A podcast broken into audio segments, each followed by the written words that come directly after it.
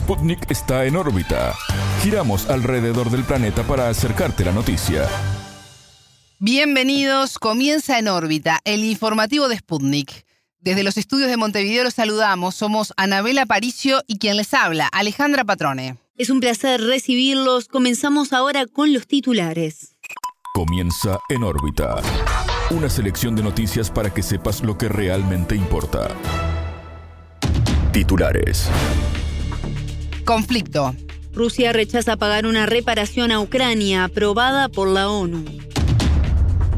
COP27. La Unión Europea prometió avanzar en reducir las emisiones de gases de efecto invernadero. Relaciones. Argentina logró ampliar un acuerdo financiero con China por 5 mil millones de dólares. Desafíos. La población mundial alcanzó los 8 mil millones de personas. Molestia. Moscú expresó su preocupación ante la ampliación de actividades de la OTAN en Asia. Dirección. En Colombia, miles de personas marcharon en apoyo a los 100 días de gobierno de Gustavo Petro. Estos fueron los titulares, vamos ahora al desarrollo de las noticias. El mundo gira y en órbita te trae las noticias. Noticias. Negativa. Rusia considera improcedente pagar una reparación a Ucrania aprobada en la Asamblea General de Naciones Unidas. Estamos categóricamente en contra, dijo el portavoz del Kremlin, Dmitry Peskov. El vocero agregó que la resolución es una decisión no obligatoria jurídicamente y Moscú la considerará de tal forma. Tratan de finalizar el robo de nuestras reservas de oro y monedas extranjeras, bloqueadas de manera ilegal, es oficializar el robo usando la plataforma de la ONU, agregó. En diálogo con En órbita, el sociólogo y analista argentino Jorge Elbaum consideró que la resolución evidencia un nivel de confusión muy grande. Esto porque de ejecutarse debería aplicarse a los conflictos del pasado. Debiera plantearse eso en relación al pasado y a todos este, los conflictos armados que se han sucedido. Imaginemos a Estados Unidos pagando a Libia, a Yemen, Afganistán, eh, a Irak, a Siria, los bombardeos este, a la ex Yugoslavia por este, eh, los crímenes contra la humanidad cometidos sobre esos territorios y sobre sus poblaciones. Imaginemos incluso algo muchísimo más escandaloso y que es este, una devolución y una reparación a ser realizada por, la, eh, por Alemania, la continuidad institucional de ese país, este, sobre todo a quienes pagaron este, en términos materiales y de vidas con el costo más alto y más trágico de la Segunda Guerra Mundial, que son 27 millones de muertos entregados por en aquel momento la Unión Soviética para vencer a la Alemania nazi. Con lo cual, la realidad no solamente es ridículo, sino que supone una típica movida de doble moral del occidente otantista, de la OTAN, la decisión de la ONU tuvo 94 votos a favor, 14 en contra y 73 abstenciones. Para el entrevistado, este resultado demuestra un reordenamiento global. Yo creo que las votaciones últimamente en las Naciones Unidas empiezan a resquebrajar ciertos bloques históricos anudados y empiezan a moverse con una relativa mínima autonomía e independencia, situación que se vio claramente una semana atrás con la votación propuesta por la Federación Rusa para cuestionar los discursos nazis provenientes, entre otros lugares, y fundamentalmente este, de Ucrania, donde eh, fue votado por una gran mayoría, pero algunos que habían votado el año pasado eh, también solidarios con Rusia frente a la guerra, este, parece que no son tan críticos con respecto a los discursos nazis. Con lo cual, la primera, el primer análisis frente a estas votaciones en la, Asamblea eh, remiten a pensar un reacomodamiento este, global, una relativa mayor independencia de algunos países, pero sobre todo un reordenamiento que terminará de sucederse, creo, con el triunfo total de Rusia en términos este, militares, políticos y diplomáticos en la guerra que todavía se sucede en Ucrania. En tanto, el canciller ruso Sergei Lavrov aseguró que cada vez son más los países convencidos de que Estados Unidos provocó el conflicto en Ucrania. La afirmación del ministro tuvo lugar durante su intervención en la cumbre del G20 realizada en Bali, Indonesia. Coincido totalmente y más allá de mi coincidencia es claro que todos este, han, se ha, digamos, se ha filtrado la historia este, del Maidán, la persecución al ruso hablante, la consolidación de héroes nacionales de dirigentes nazis como Stepan Bandera, la prohibición del idioma ruso. No pudieron esconder por tanto tiempo el hecho de haber tirado abajo monumentos de quienes pelearon contra los nazis y haber puesto en su lugar este, monumentos de nazis, confesos, todo ese tipo de cosas estuvieron escondiéndola mucho tiempo hasta que se filtraron. Y incluso aquellos que lo sabían, pero trabajaban para tratar de debilitar a Rusia, viendo que eh, no han sido exitosos en las sanciones, que Rusia este, ha, sobrevivido a los paquetes este, de demonización este, contra incluso contra su presidente Vladimir Putin, empiezan a de alguna manera eh, a buscar formas de tratar de disimular la derrota, que ya es una derrota en términos este, políticos de la OTAN y es una derrota en términos culturales del Occidente que creyó que podía de alguna manera este, poner de rodillas a este, la Federación Rusa. Escuchábamos al sociólogo y analista argentino Jorge Elbaum. Urgencias. En la cumbre del clima COP27, la Unión Europea prometió actualizar su objetivo de reducción de emisiones de gases de efecto invernadero. En el evento realizado en la ciudad egipcia Sharm el Sheikh, se evalúan los compromisos asumidos durante la COP21 de Francia en el año 2015. Con la firma del Acuerdo de París, las naciones se comprometieron a mantener el calentamiento global en 1,5 grados Celsius para finales de siglo respecto de la era preindustrial. La Unión Europea propone una de las normativas sobre cambio climático más ambiciosas de los principales emisores. En la región se comprometió a reducir sus emisiones de gases de efecto invernadero en 55% para 2030 respecto a los niveles de 1990 y eliminarlas para 2050. La COP27 culmina oficialmente sus trabajos este viernes 18. El objetivo de organizaciones ecologistas y de países en vías de desarrollo es conseguir que los países ricos asuman su responsabilidad por los daños al clima. Entre las propuestas se destaca la creación de un fondo mecanismo para abordar el problema. En relación con los objetivos del Acuerdo de París, un bloque de países que incluye a India y Colombia abogan por un abandono progresivo de los combustibles fósiles. Sin embargo, el mundo hoy enfrenta una crisis energética desatada por el conflicto en Ucrania y las sanciones de Occidente contra Rusia. Como consecuencia, los países han vuelto a recurrir de forma masiva al gas y al petróleo. Momento. Argentina logró ampliar un acuerdo financiero con China por 5 mil millones de dólares. El presidente Alberto Fernández realizó el anuncio tras su encuentro presencial con su par chino Xi Jinping en el marco de la cumbre del G20 en Indonesia. Durante su presencia en la reunión de los 20 países más poderosos, Fernández impulsa una agenda sobre varios temas. Entre estos resaltan la exportación de energía y alimentos y la necesidad de redefinir el esquema del sistema crediticio internacional sobre la relevancia de este evento tanto para el país sudamericano como a nivel internacional. Sputnik conversó con el analista internacional argentino Jorge Castro. Este es un momento internacional de enorme importancia. Se está reformulando el sistema global debido a las consecuencias de la crisis de, la guerra de Ucrania y sanciones internacionales impuestas a Rusia por los Estados Unidos, la Unión Europea y el Reino Unido.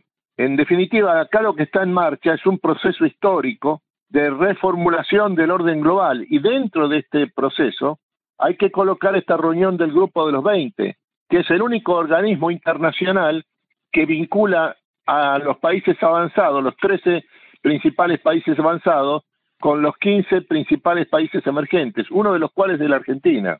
Lo que esto significa que este viaje del presidente Alberto Fernández a la reunión del Grupo de los 20 en Indonesia, en Bali. Es una reunión extremadamente, un viaje extremadamente importante. El experto se refirió a la chance que se le puede presentar a Argentina, por ejemplo, en un acercamiento con China frente a una reformulación del sistema global.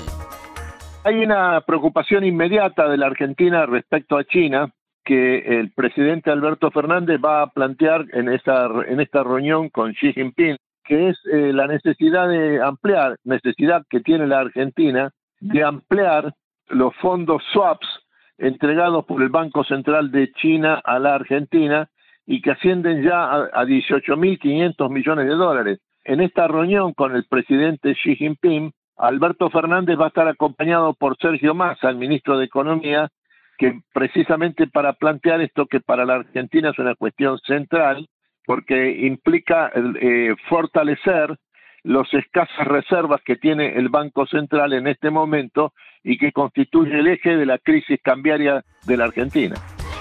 Tras la reunión con Fernández, Xi Jinping abogó por fomentar la cooperación con Argentina en agricultura, energía, espacio y otras esferas. El líder chino también confirmó la disposición de su país a importar más productos argentinos de alta calidad. El vínculo que tiene China, la Argentina con China, es un vínculo estratégico fundamental para los intereses argentinos de largo plazo.